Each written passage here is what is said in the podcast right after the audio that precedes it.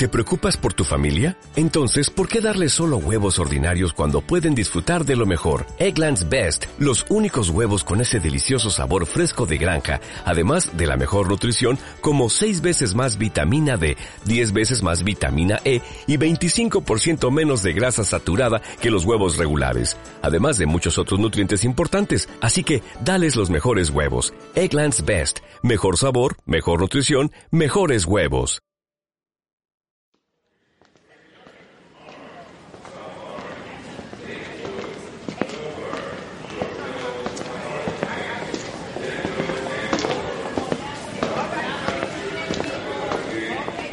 Hola y bienvenidos a un nuevo paseo del ciudadano ¿Quién?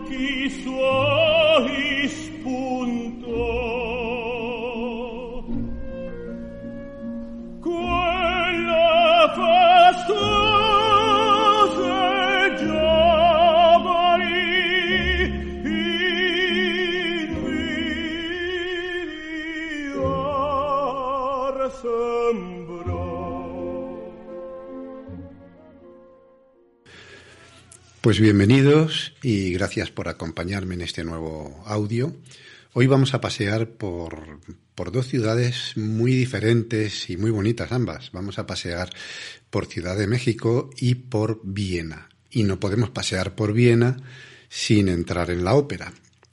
Por ello vamos a pasear y nos va a acompañar un, bueno, uno de los tenores más prestigiosos de la actualidad a nivel internacional. Él se llama Ramón Vargas. Ramón Vargas es mexicano, actualmente vive en Viena ya desde hace bastantes años y vamos a charlar con él a ver cómo lleva, bueno, a saber un poco más de él, de su vida también y a ver cómo lleva estos días de confinamiento. Vamos a llamar a Ramón Vargas.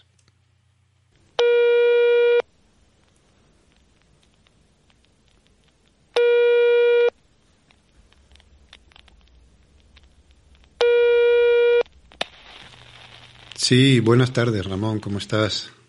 Eh, hola, Pepe, aquí, qué gusto recibir tu llamada, aquí estamos. Igual para mí, Ramón, es un gusto hablar contigo. Oye, ¿dónde estás ahora mismo? Estoy en Viena, en Austria. Qué bonito, Viena. Eh, tú vives allí, ¿verdad? Sí, Viena es, eh, mira, yo vine a Europa para hacer un concurso de canto. estoy hablando de hace algunos añitos de 1800 y algo. y, este, fui a Italia, gané un concurso de canto y después, por azares del destino, vine a parar a Viena. Estuve en Viena estudiando en la Escuela de la Ópera de Viena por un par de años y me fui a hacer mis, mis conciertos y mis primeros contratos y estuve viviendo en Suiza por 14 años y después regresé aquí a Viena, en donde actualmente resido, y ya tengo casi 15 años aquí, 14 años también. Entonces Viena así como, como, como que fue el primer amor en, en Europa y entonces dice que se regresan a los viejos amores a veces y, y aquí estoy. El primer amor, pero espero que no el único, porque Europa tiene muchísimas ciudades maravillosas. Ahora alguna otra más que por ahí que te guste, ¿no? No, sí, eso fue, eso fue por decirlo. No, desde luego, a mí hubo un periodo que me hubiera querido ir a vivir a España también. Eh, fíjate, me gustaba mucho Barcelona y cuando estaba pensando fue cuando empezaron a, a haber problemas en Barcelona, entonces, bueno, pues ya no se hizo. Pero España es un país que me atrae muchísimo para vivir. Me atrae desde luego la cultura, la lengua y, y la cercanía que tenemos como, como personas, los mexicanos y los españoles, pues me, atrae mucho. Pero te digo, te digo otra cosa, estoy bien en, estoy bien en, Austria, porque fuera de la lengua, que es una barrera que por fortuna yo aprendí cuando era estudiante, eh, me encuentro bien con los austriacos, con la mentalidad nórdica, eh, digamos, eh, alemana, alemana, austriaca, suiza, de alguna manera me entiendo. No en todo, no en todo, pero en algunas cosas me entiendo muy bien. El caso es que me, parece un poco curioso porque no tiene nada que ver la, forma de vida y la mentalidad del norte de Europa con la mentalidad centroamericana, ¿no? Nada que ver. Pero, fíjate, que, fíjate que sería un buen complemento. Sería un buen complemento que aprendamos mutuamente, que los em, nórdicos aprendan de nosotros esta afabilidad, este, este modo de comunicarse más rápido, este, este modo de, encontrarse con la gente más, más, eh, digamos, más cálido y que nosotros aprendamos de ellos la, responsabilidad social, que aprendamos de ellos la disciplina, el respeto, ¿no? Hacia, hacia, eso me refiero cuando digo la responsabilidad social, es el respeto hacia tu comunidad, hacia la gente. Y eso lo estamos viviendo y lo estamos viendo muy claramente con lo que está sucediendo actualmente en la pandemia, que los países que tienen más responsabilidad social, más respeto hacia la comunidad, son aquellos que están saliendo más rápido de los problemas, de los problemas de que está trayendo este virus. No es una cuestión que se suma uno más uno son dos y así es. Entonces eso, eso es algo que, que, que me gusta mucho de esta, de esta cultura y que yo, que a pesar de que soy mexicano y que estamos exactamente en el, en el polo opuesto, pues les aprendo y les aprecio. Esa es una de las buenas enseñanzas que nos, que nos pueden traer estos pueblos. Bien, déjame ahora que te pregunte, eh, ya me has dicho que este, vives en Viena desde hace tiempo, pero tú eres de origen mexicano eh, y tú naciste o te criaste en una zona, en una zona bien bonita, ¿no? Es cerca del monasterio de la Virgen de Guadalupe. Yo soy de ahí, de la zona norte de la Ciudad de México, en donde yo considero que es el centro de México, que es en, donde está la Basílica de, de, la, de Nuestra Señora de la Guadalupe, ¿no? que es esta, esta representante del, del, pueblo de México, porque para quien no lo sabe, pues es la imagen de una virgen que tiene rasgos indígenas. Entonces, eso fue una cosa que estamos hablando de 1521 y, y entonces los, este, pues muy hábilmente yo creo que los españoles y, y pues algunos piensan que es una historia, es un cuento, otros piensan que hay cosas más, más profundas en ellos. Yo no me meto en ese tema, lo único que te puedo decir es que la Basílica de Guadalupe ha representado el centro de México. Cuando el cura Miguel Hidalgo inició en 1810 la independencia de México de, de España, que curiosamente la, independencia de México de España era más bien la independencia de México con Francia, porque entonces España estaba invadida por, por, por Napoleón y entonces el, el, pueblo de México no quería aceptar de ninguna manera un mando de un gobierno francés y ahí por eso inició la independencia de México en realidad más que por un, deslindarse de España. Y, y lo que hizo el cura Hidalgo fue tomar el estandarte de la de la Virgen de Guadalupe y eso fue lo que nos unió. Eso no había otra forma de unir al pueblo de México más que a través de la religión y en ese caso con la Virgen de Guadalupe, que es una representante directa del pueblo de México. Entonces yo vengo de ahí, del mero centro de, México y ahí me considero eh, guadalupano en ese aspecto, me considero villano de la villa, de la villa de Guadalupe. Bueno, tu implicación con Guadalupe va un poquito más allá, porque si no me he informado mal, eh, tú ya de niño, eh, digamos que arrancaste o hiciste tus primeros pinitos como, como cantante allí en el, en el coro, precisamente, de, en el coro de la Virgen de Guadalupe. Pues no nada más eso, creo que fue la experiencia más significativa en mi vida porque haber pertenecido al coro de la Basílica de Guadalupe, eh, haber sido monaguillo, era monaguillo, pero más que nada éramos el coro que, cantábamos para los servicios eh, religiosos y, y, hacíamos otros conciertos y cosas. Entonces, eso fue una experiencia maravillosa para un chico de 10 años que tenía entonces, que venía de una familia, pues una, familia que, como decía por ahí un político mexicano que, que, murió, decía que, veníamos de la cultura del esfuerzo. Y, y entonces somos eh, de una familia numerosa, con nueve hermanos, con un, papá eh, que, hacía un poco de todo, comerciante, hizo de todo mi padre. Eh, mi madre era una ama de casa, una mujer muy inteligente, mi madre.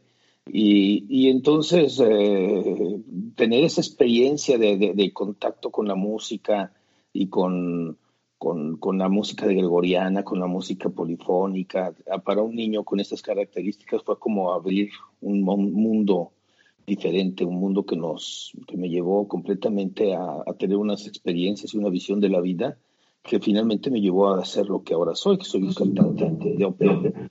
Y, y, de esos años en los que tú estás en el coro eh, de la Virgen, ¿es de donde, de donde nace tu, tu verdadera ya vocación como cantante? Aunque yo me imagino que en esos años, pues siendo niño, evidentemente no podía ser ningún tenor, ni a lo mejor no sabías todavía cantar.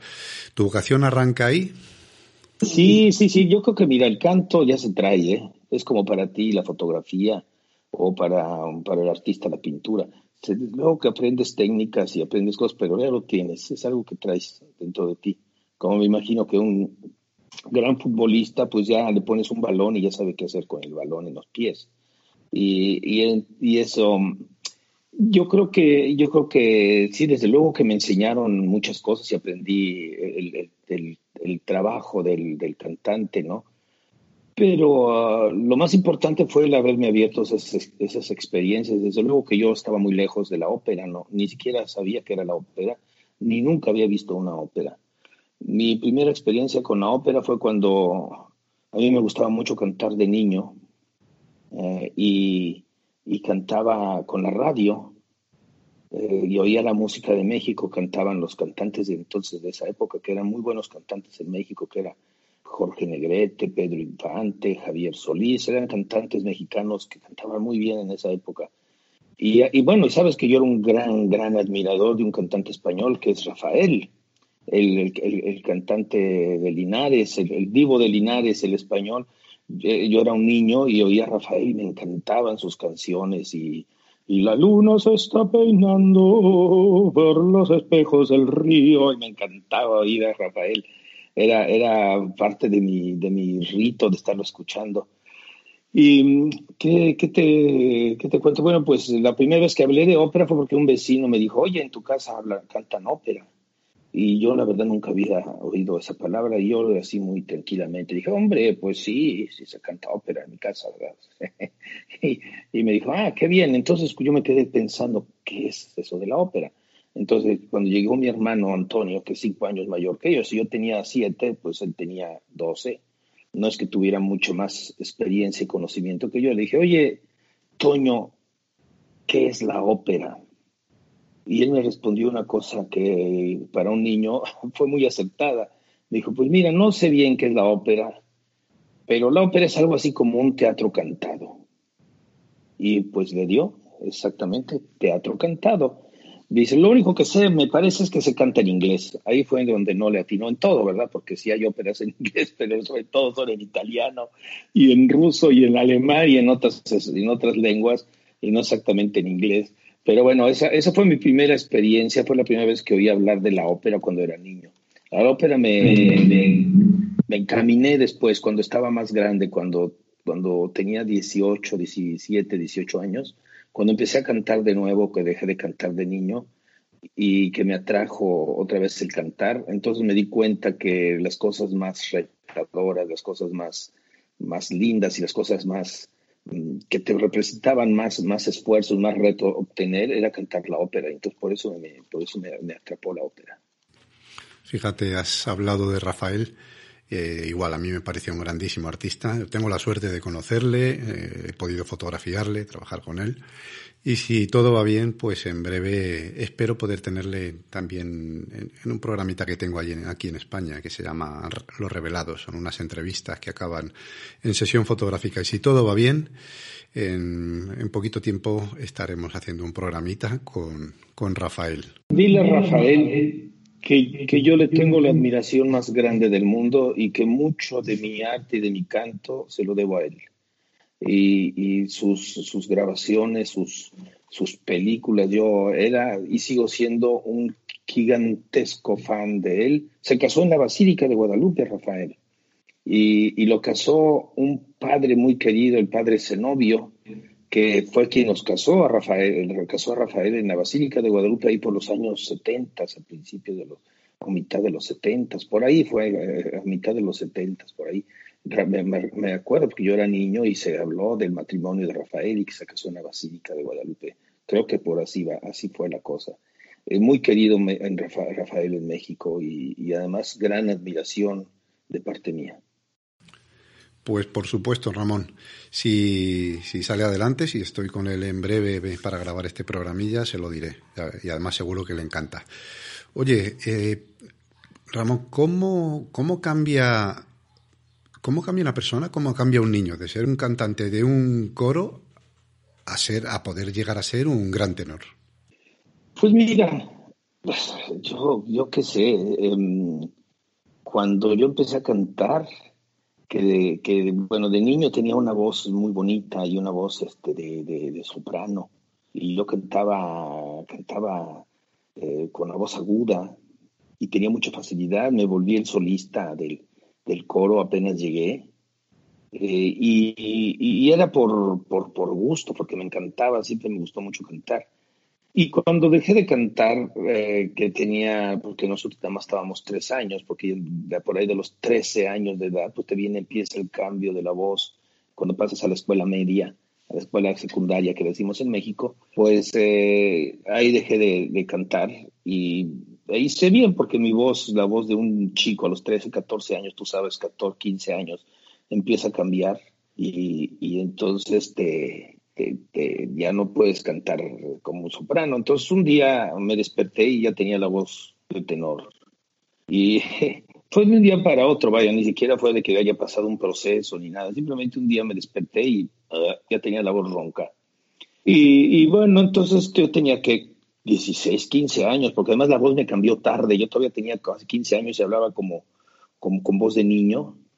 Y entonces mis amigos se burlaban de mí, me decían que cuando estuve en el coro me habían castrado y cosas de ese tipo que los niños cuentan a sus amigos. Y yo me molestaba, claro que no, les decía, de ninguna manera. Pero bueno, y después un día para otro me cambió la voz. Y, y, me quedé, y me quedé eh, de tenor y empecé a cantar canciones populares y con la guitarra y con mis amigos y nada más.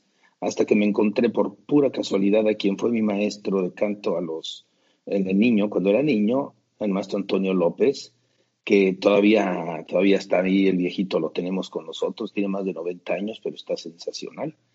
Y, bueno, él, entonces a él, eh, eh, él fue el que me descubrió realmente, el que fue el que me llevó al de niño y él fue el que me redescubrió cuando, cuando adulto. Y, lo primero que me dijo cuando me vio, me dijo, ¿cómo está tu voz? Y dije, maestro, yo ya la voz ya la perdí de niño, ya no, ya no me quedó nada. Me dijo, no, no, no creo, a ver, llámame por teléfono y vamos a empezar a trabajar. Y entonces, pues aquí estoy. Fue gracias por él. O sea, de repente me cambió, yo estaba estudiando otra cosa y me dijo, ¿por qué no estudias música seriamente? etcétera, y, y así, aquí estoy. Fue un proceso que no esperaba, no sabía, pero que, que funcionó. ¿Sabes? A veces hay cosas en la vida que funcionan y otras que no.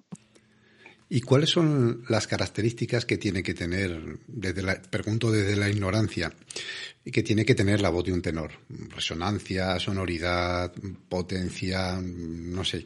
¿Cuáles son las características especiales para la voz de un tenor? Dicho de una manera práctica, el cantante de ópera es el atleta de la voz. Porque cantar, pues todo el mundo podemos cantar. Es como, como correr, todo el mundo podemos correr, y, pero ya correr 42 kilómetros en, menos de dos horas se vuelve un, esfuerzo diferente, ¿no? O, no sé cuánto tiempo hacen ahora los campeones del mundo en, me parece que hacen unos tiempos increíbles, ¿no? Que van a unas velocidades fantásticas. Pues sí, pero para llegar a eso necesitas toda una preparación y un entrenamiento. Y para nosotros los cantantes es lo mismo, no basta tener buena, buena voz. Mira, la voz del hombre se divide, eh, se divide en tres y la voz de las mujeres también se divide en tres secciones, vamos a decirle. La voz más aguda es la voz del tenor, luego la voz intermedia es la voz del barítono y la voz más grave es la voz del bajo. Entonces, eh, yo soy un tenor, tengo la, la calidad, la cualidad o la característica de una voz que es más, más aguda. Dentro de estas, de, estas mismos, dentro de ser tenor, hay divisiones, como si fuera el boxeo, ¿no? Hay divisiones y va por tipo de voz. Hay unas voces que son más ligeritas, que cantan repertorios más ligeritos, más agudos, donde no requiere mucha potencia, por así decirlo, y hay repertorios que necesitan unas voces que se llaman dramáticas.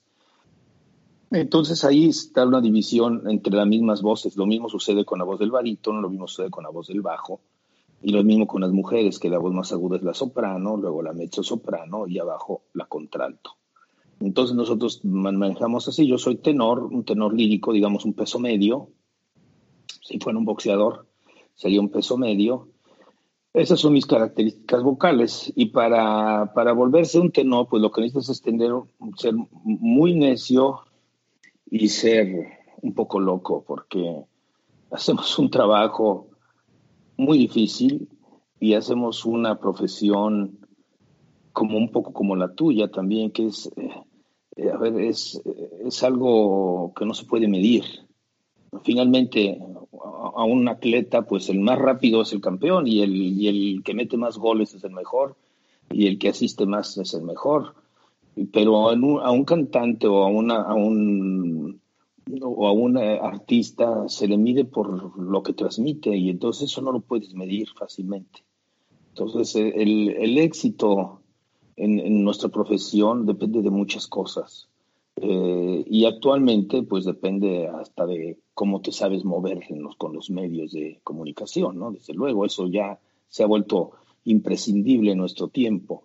Si bien cuando yo empecé a cantar, lo más importante era tener una muy buena voz, ahora la voz no, no es la cosa más importante para cantar. Ahora tienes que tener una voz, pero tienes que tener otras cosas. Digamos que la carrera de un cantante se ha visto, no sé si mermada, pero sí cambiada en sus principios en algunas cosas. Entonces, ¿qué se necesita para ser ahora un cantante? Te puedo decir que se necesita tener muchas características y una de ellas es tener buena voz. Sí, bueno, cierto que ahora, por gracia o por desgracia, eh, pues juega un papel muy importante la comunicación, que, que ahora es tan fácil. Y aunque quizá no debería ser, pues quien mejor se desenvuelve o más rápido reacciona puede conseguir mejores resultados que alguien con menos capacidad para esto, aunque sea mejor profesional. Bueno, de eso están, las redes están llenas, porque bueno, la gente se anuncia, cuando uno se publicita a sí mismo, escribe lo que quiere y una vez publicado, pues, bueno, pues la mayor parte de la gente lo da por cierto. No es que todo el mundo cuente cosas que no sean verdad, pero evidentemente eh, esto tiene mucho que ver ahora con, con lo que llamamos el intrusismo en muchas profesiones. Bueno, dejemos eso aparte. Tú me has dicho que eres, eh, que los tenores sois atletas de la voz.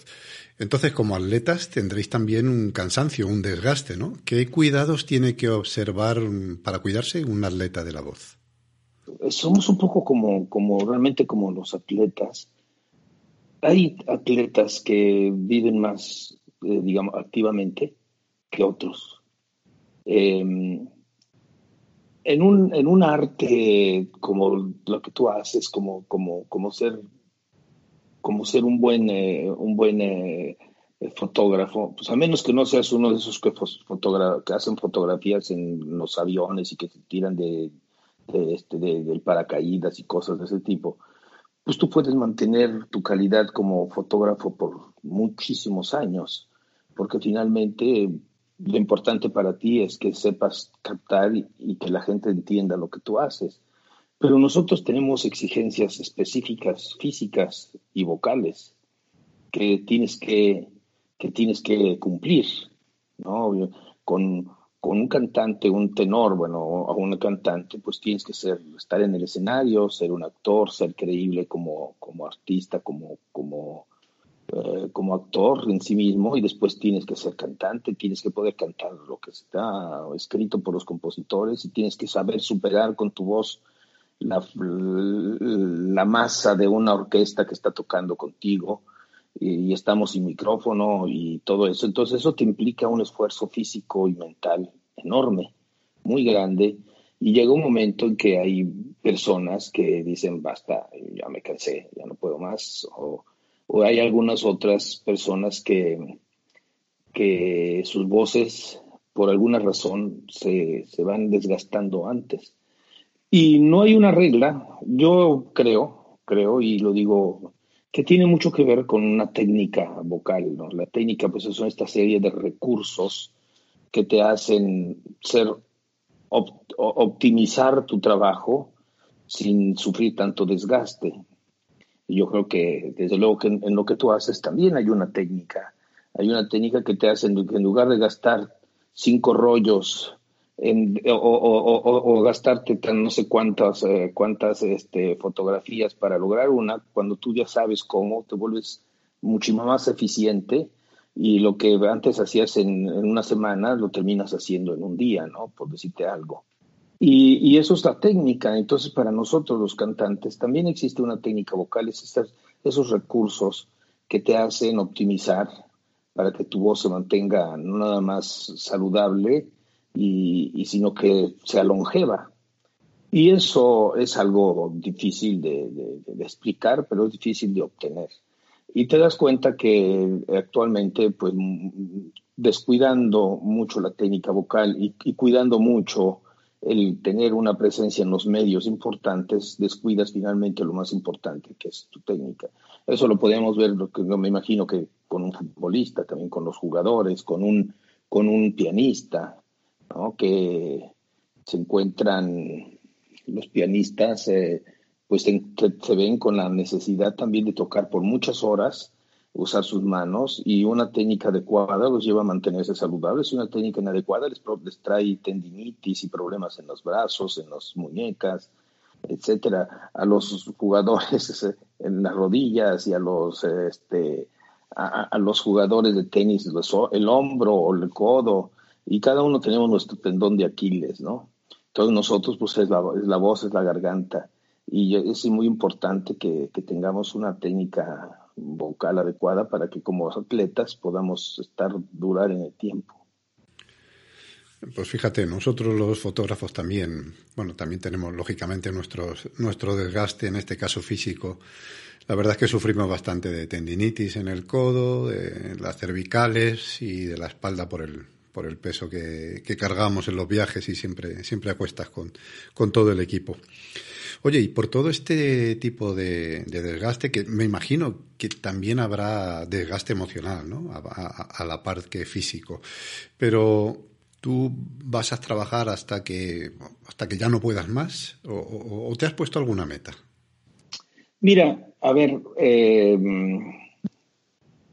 pues yo de mi generación casi casi te digo que soy el último de los moicanos. ¿eh? Eh, ya vemos tenores, sobre todo los tenores, que son la voz que más se desgastan. Los tenores somos, para que me entiendas, en, el jergo de fútbol seremos como los delanteros, los centros delanteros, los que reciben más patadas, a los que todo el mundo quiere detener, por así decirte. Somos los que sufrimos más desgaste en la voz, son los que los compositores nos sobre todo los compositores del romanticismo para acá, nos pusieron las cosas más difíciles y las cosas más, em, pues también más lucidoras. Y entonces eso te lleva a un, te lleva a un desgaste, ¿no? Un, desgaste, como dices tú, físico y mental. Hay, yo creo que una de las cualidades más importantes para un artista es saber reconocer tus límites, ¿no? Tengo un amigo un amigo eh, fotógrafo que me dice, si me, si me sacas de mi estudio, ya no puedo. ya, ya no sé, ya con, con las luces que vienen del, del, yo no las sé manejar y entonces no me sale bien, ya he intentado y no. Y, le digo, bueno, caray, tú reconoces tus límites, esos son mis límites. Entonces, yo creo que para un artista y para una persona cualquiera, en cualquier profesión, una de las grandes virtudes que tenemos que saber ver y reconocer pues, son nuestros límites.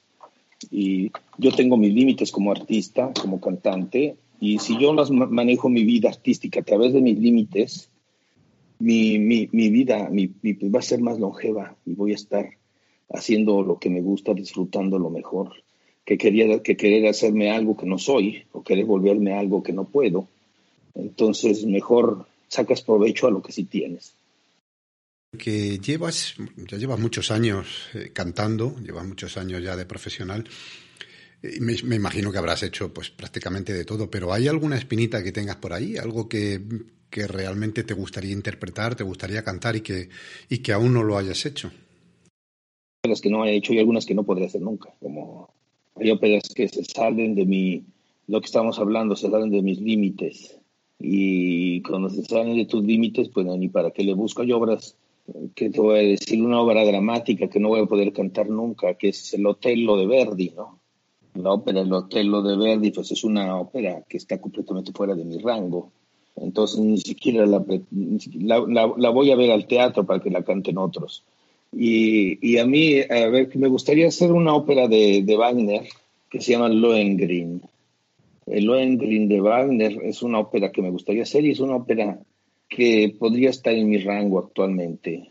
Que Wagner, Wagner es, un, es un compositor muy denso, muy difícil, tiene una, tiene una composición eh, orquestal muy densa. Entonces, eh, hace música hermosa, pero necesita voces con ciertas características. Decía Verdi, que era su Verdi, el compositor, el, compositor de, de, La Traviata y de estas óperas. Decía, decía que para cantar Wagner no se necesitaba un cantante, sino un atleta. porque les parecía que era... Sí, sí, la música es linda, dice, pero para cantar eso se necesita un atleta, no un cantante. Y, eh, eh, algo tiene de razón. Lo que pasa es que, claro, Wagner lo hizo para los alemanes, que, con sus voces, características de sus voces, entonces pues queda muy bien. Música hermosa. Pero Lohengrin es una de las óperas más líricas que hizo él, más, menos dramáticas. Eh, oye, Ramón, y algo un poquito más comprometido. Eh, aunque imagino que, como, también en mi profesión y en todas, exista admiración entre vosotros, compañerismo. Eh, bueno, el mundillo de los artistas, como tú sabes, bueno, pues manejan muchos egos. Entonces, entre vosotros también existe eso de, de pensar ese papel me iría mejor a mí o por qué a tal le han dado una oportunidad si yo lo haría mejor. Quiero decir, entre los tenores también existen eh, recelos. Bueno, te voy a decir sí, pero desde luego que hay algunas características que nos dividen, ¿no? Como te decía, que van como por categorías de, de peso, como si fuéramos boxeadores.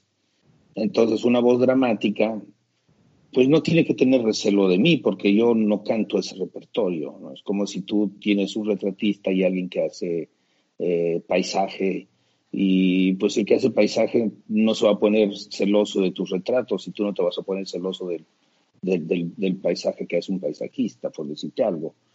Lo que sí a veces puede pasar es que algunos, pero eso es, eso, es la gente que, no está contenta, ¿no? Los que están siempre celosos del éxito de los demás, ¿no? Y eso, eso, eso nace porque los seres humanos pensamos frecuentemente que nos merecemos más de lo que nos merecemos, ¿no?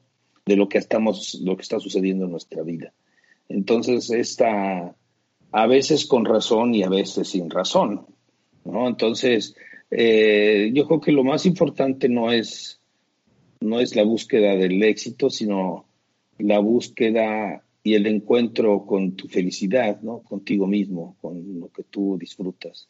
Y cuando tú estás disfrutando lo que haces, pues lo estás disfrutando y así lo hagas en un teatro muy grande o lo hagas en un teatro más pequeño o que lo estés haciendo con tus amigos. Y, te, voy a, te voy a poner un ejemplo porque esto me sucedió hace años. Eh, me encontré un chico en Italia, mexicano, que me dice que si me podía escuchar. Yo estaba cantando en Verona, entonces en Italia. Entonces yo lo escucho y luego una linda voz, sí, tenía una linda voz. Y me dice que estaba estudiando en Venecia. Y le dije, bueno, ¿y, cómo le haces? ¿De qué vives? ¿Cómo? No, no, no. Este tenía, llevaba la vida de, bohemio. Eh, trabajaba en lo que podía, em, eh, daba platos, eh, me dijo que un par de veces había dormido en alguna azotea por seguridad porque no tenía dónde dormir y cosas de ese tipo. Yo me quedé sorprendidísimo de oírlo. Le dije, oye, ¿sabes qué? Regrésate a, México porque para el nivel que tú tienes vocal y, artístico no necesitas estar en Italia para que te enseñen el do, re, mi, fa, sol, así. No. Eso lo puedes aprender en México. ¿Qué estás haciendo aquí? Vete. Y yo, le dije muy decidido, le dije, regresas a Europa para enriquecerte, no para aprender. El canto no se enseña, el canto se aprende. Entonces tú vas a ir Tú vas a regresar cuando tengas algo que aprender, ¿no? Para empezar, Eso es un error. Lo convencí tanto que me escribió un tiempo después, me dijo que se había regresado a México. Y me perdí, me perdí de él.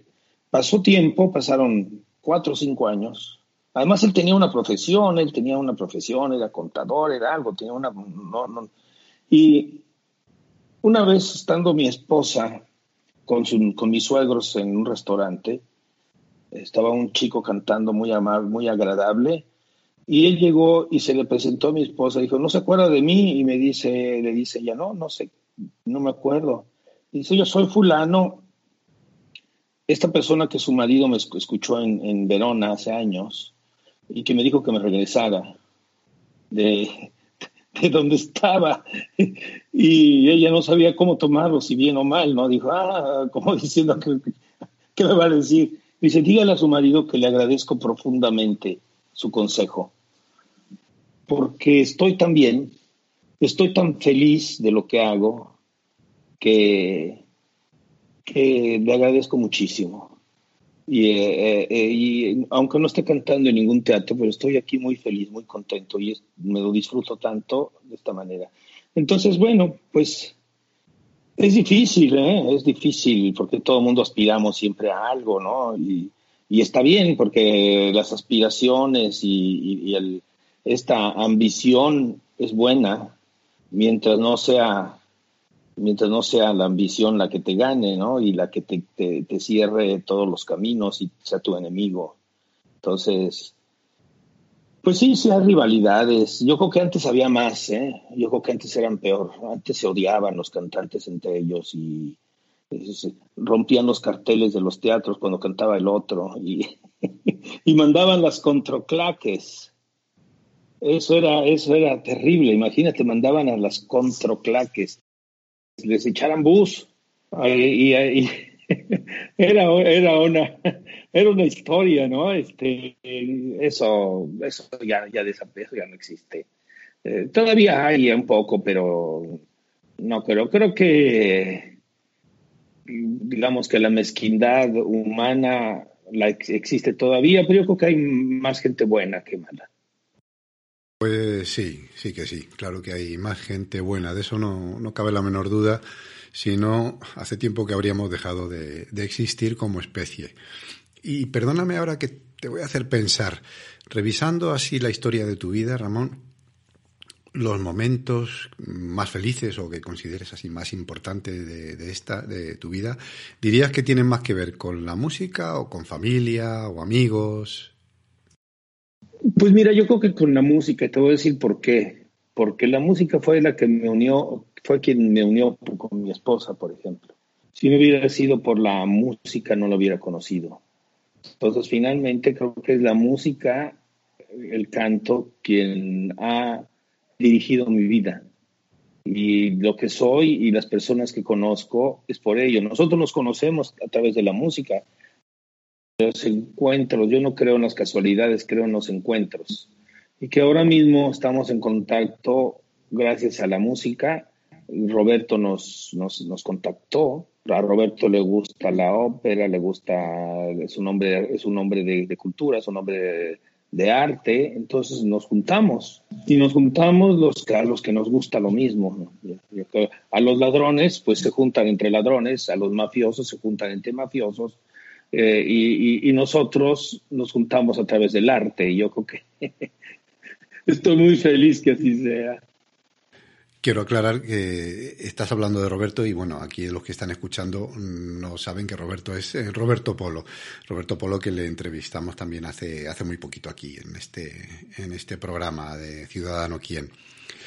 Eh, cambiando un poco de tema, en estos momentos mundiales de, de, crisis, de pandemia que estamos, que nos ha tocado vivir, hay muchísimos trabajos que, la, mayoría, pero en muchos casos es más, más agravante, ¿no? Porque son trabajos que se desarrollan en, en masa o en multitud o que requieren que haya gente y que evidentemente no se pueden realizar. En tu caso, ¿en qué manera ha influido todo esto en, tu trabajo? Me refiero a proyectos, a conciertos suspendidos, a si hay algo de trabajo desde casa, en fin, ¿cómo llevas todo esto?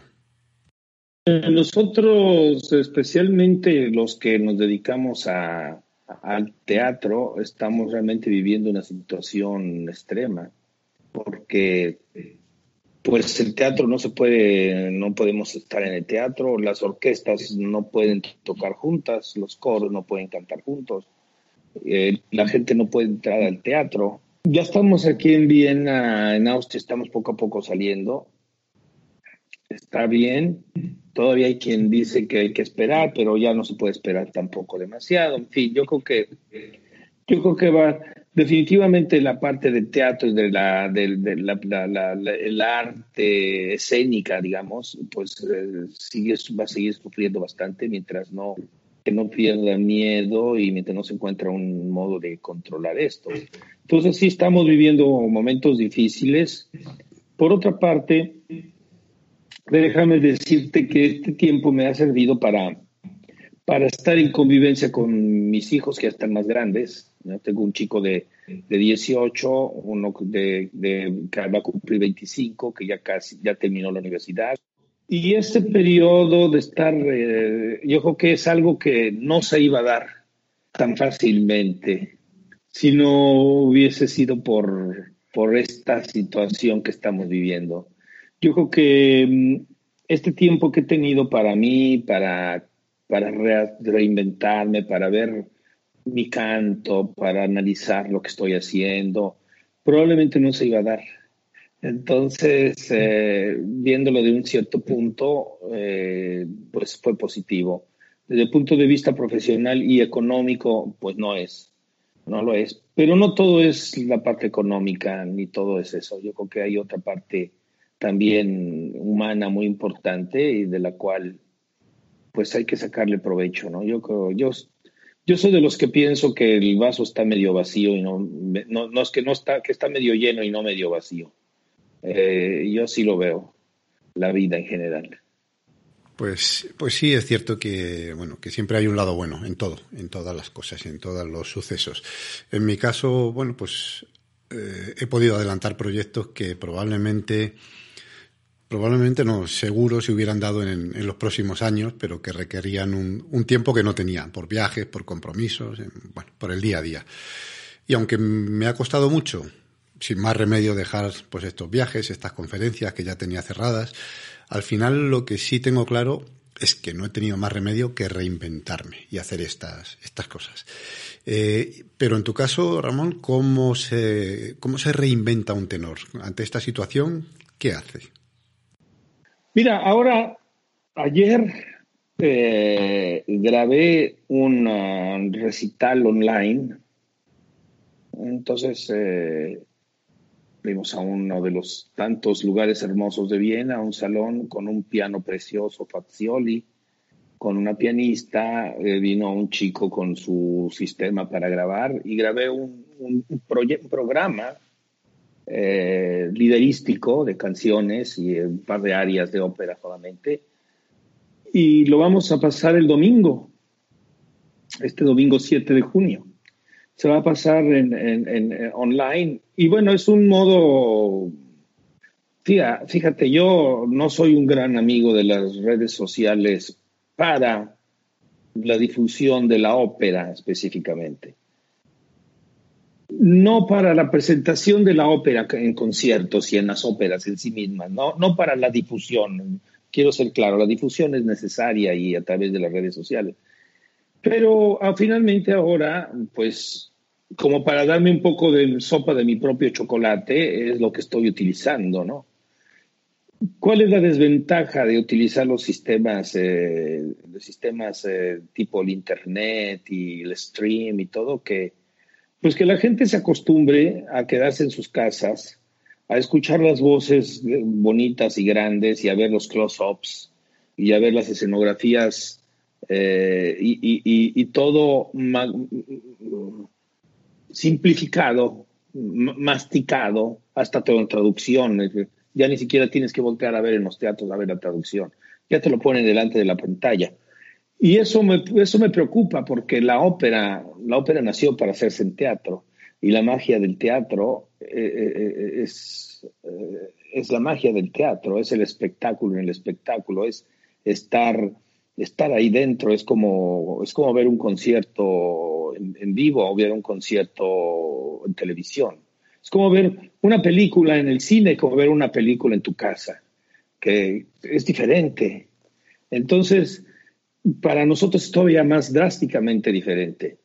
Entonces, eso es un poco el temor que me da, que ya tenía desde antes, cuando todos los teatros del mundo están empezando a mandar todo por stream, y que la preocupación de los directores de los teatros es cuidar ese fenómeno y ya no cuidar el espectáculo en sí mismo, ya no equilibrar las voces en el teatro, porque finalmente en el cine todo el mundo suena igual.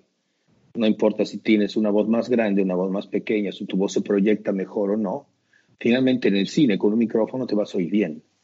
Eh, entonces, ese es un problema para nosotros porque trabajamos y luchamos muchos años de nuestra vida para desarrollar nuestro instrumento, proyectar nuestra voz y resulta que después con el micrófono se te corrige. Entonces, eso puede ser una de las cosas que me hace pensar, pero en este momento, pues, bendito sea, ¿no? Qué bueno que lo tenemos y qué bueno que podemos estar a través de este medio en contacto con la gente y qué bueno que la gente no está sola y que creo que no me puedo imaginar qué hubiera pasado en esta pandemia si no hubieran existido las redes sociales, la música, las películas, el arte, eh, la, ópera, la poesía y todas las cosas que la gente, las lecturas, todo lo que la gente se entretuvo está relacionado, la mayoría, con el arte. Y, eso, eso ha sido lo que, lo que ha sucedido. Yo creo que, eh, yo creo que es muy, nos hace mucho reflexionar en la imperiosa necesidad que tiene una, una sociedad con el arte y con la cultura. Es algo que a veces algunos gobernantes no lo ven así, ¿no? Pero es así. Bueno, pues es así. Eh, nos ha tocado vivir este momento. Es una crisis a nivel mundial y hay que adaptarse, claro.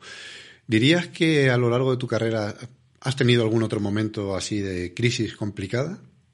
Eh, sinceramente, eh, desde luego que perder casi un año de trabajo, porque estamos hablando que a lo mejor a lo mejor, o sea, apenas empezó la pandemia, estoy hablando de, de, de, marzo, cuando nos cerraron, el, cuando dijeron que quedáramos en casa, y para finales de marzo ya me habían cancelado algunas cosas en Nueva York.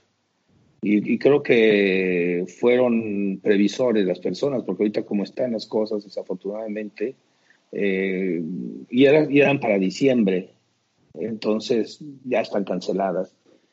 Ahora se está hablando que vamos a poder casi probablemente hacer en el Teatro Real en Madrid. Eh, tengo un contrato ahí para cantar ahora en el, en el otoño. Se habla que sí se va a hacer. Tal vez se mueva de sede, tal vez se haga algo. Pero te das cuenta lo difícil que va a ser poner una orquesta junta, que están pegados unos con nosotros. Ahora vamos a poner una orquesta dispersa, ¿ok? ¿Cómo va a sonar una orquesta dispersa? Eh, si la cosa hermosa de la orquesta es que estén juntitos para que puedan armonizar sus instrumentos, ¿no? Entonces ahora los violines van a estar distanciados, yo que sé, de 25 metros, yo no sé, mm, el primer violín con el último que van a estar van a estar quién sabe en dónde, no se van a poder escuchar fácilmente, va a ser muy difícil. Pero bueno, esa es nuestra realidad, vamos a tener que encontrar el modo de, de, hacerlo. Entonces, bueno, por ahora me llegó antier una, un, aviso que parece ser que las, las, eh, la temporada se hace. Y, y, eso pues nos da mucha alegría porque finalmente vamos a poder estar otra vez sobre el escenario y, en contacto con lo que más nos gusta hacer, con lo que más me gusta hacer, que es cantar. ¿Y tú qué piensas que con todo esto que estamos pasando, que estamos hablando, con, bueno, con todas las medidas que, hay que tomar ahora de, todo tipo, de higiene, de distancia social, el miedo que, tenemos a, contagiarnos o bueno, a, a caer enfermos con este virus, ¿crees que esto eh, va a hacer cambiar el mundo o, crees que, volveremos a la, normalidad anterior? ¿Crees que hay un antes y un después del coronavirus? Yo creo que, yo creo que la pandemia es un, es un parteaguas, eh, por lo menos para esta generación. Tal vez las generaciones que entren, que, vengan, lo van a, olvidar. Eh, como por ahí me han llegado algunas fotografías, tú que eres fotógrafo, de gente de las pandemias de, del inicio del siglo pasado y algunos de 1800 que había gente y, ves a gente, a gente ya con las mascarillas, a las familias vestidas en los años 30, los años 20 del siglo pasado con las mascarillas. Pero ya cuando yo era niño, que estoy hablando que pasó 30 años después, ya nadie usábamos mascarillas otra vez. Entonces se ve que a la gente se nos olvida. Yo creo que yo creo que hay más conciencia ahora porque tenemos más contacto. Yo creo que tenemos más peligro porque hay más movilidad de la gente. Y yo creo que lo que se tiene que hacer es una, una comisión internacional que se dedique solamente a, a controlar eso y que nos den noticias verídicas y que, y que, no, y que ellos, en cuanto nace cualquier cosa, ellos sean independientes de ir, controlar y dar información al mundo. Porque lo que nos dimos cuenta es que los, muchos gobiernos esconden, esconden las noticias por situaciones políticas y, económicas y el resultado ha sido desastroso, ¿no? yo creo que el daño económico ha sido muchísimo peor de lo que que haberlo dicho inmediatamente, ¿no? Como que todo el mundo esperaba que sucediese algo o que no pasase, pasara algo que finalmente está sucediendo, ¿no? Y eso lo hemos visto con muchos de los gobiernos, eh, sobre todo los más populistas, los que, los que les, les, que les gusta estar, quedar bien con Dios y con el diablo, ¿no? Entonces está quedando está quedando todo un desastre, nos estamos creando, nos estamos, nos estamos viendo, dando cuenta, o sea, no hay modo de negar esa evidencia porque es, está escrito con números y, las matemáticas no son una opinión, ¿no? Están, están ahí. Entonces nos hemos, nos hemos dado cuenta que es así como se están moviendo las cosas. ¿Quiénes fueron los que actuaron mejor? Fueron las mujeres, fueron las chicas las que actuaron más rápido, fueron fueron la, señora Merkel y la, la, señora de Islandia y la de Noruega, y, fueron las que actuaron rapidísimo, las que cerraron y las que tomaron las decisiones con más frialdad y con más rapidez. Esto, eso también es estadístico y es cuando te digo esto van a pensar que estoy nada más hablando como feminista, pero eso es, es estadístico. Y de las 12 mujeres que gobiernan en el mundo, que nada más no hay muchas más, me parece que siete fueron los que mejor trataron la pandemia, entonces es un porcentaje altísimo. Y, no, es un, no que sea una casualidad. Pues aunque esto, como tú bien dices, sea un, haya sido o vaya a ser un punto de inflexión en la historia, eh, nuestra generación, espero que nuestra generación pueda contarlo, podamos contarlo a nuestros nietos, pero ojalá podamos contarlo como algo que pasó, fue superado y esté controlado. De momento, ojalá pase pronto, porque me gustará mucho poder darte, en cuanto se pueda, darte un abrazo cuando ya estés por Madrid, por Toledo. Si quieres, organizamos un almuerzo con nuestro común amigo Roberto. Como digo, ya cuando podamos abrazarnos. De momento te agradezco muchísimo el tiempo que, me has dedicado, que nos has dedicado para este audio.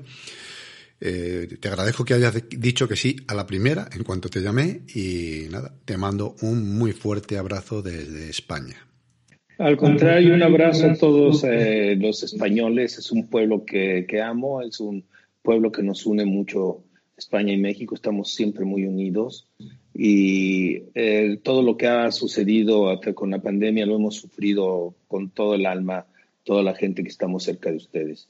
Y bueno, pues les mando un abrazo y estaré en Madrid pronto cantando y ojalá nos podamos encontrar ya sea ahí o en Toledo o en algún otro lugar que me encantará muchísimo verte. Toledo es una ciudad maravillosa, es una de las ciudades más bellas que he visto jamás en mi vida y que las he visto muchísimas en el mundo. Y Toledo es una ciudad mágica, increíble. Y, y les mando un abrazo a todos, te mando un abrazo a ti muy afectuoso. Pues nada, Ramón, lo dicho, muchísimas gracias y quedamos emplazados para ese encuentro que no dudes que va a ser en breve, va a ser una realidad. Lo realizaremos. Hasta luego.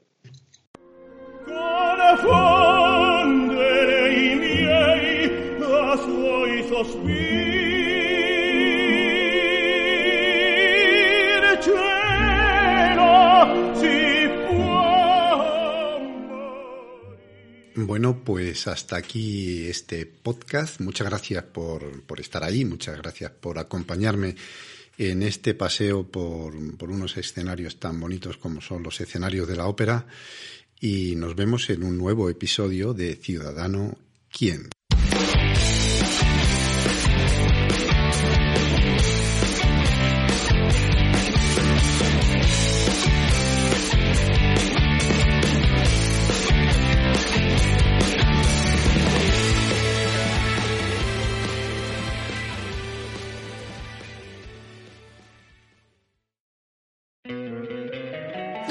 Encantaría tener 100 dólares extra en tu bolsillo?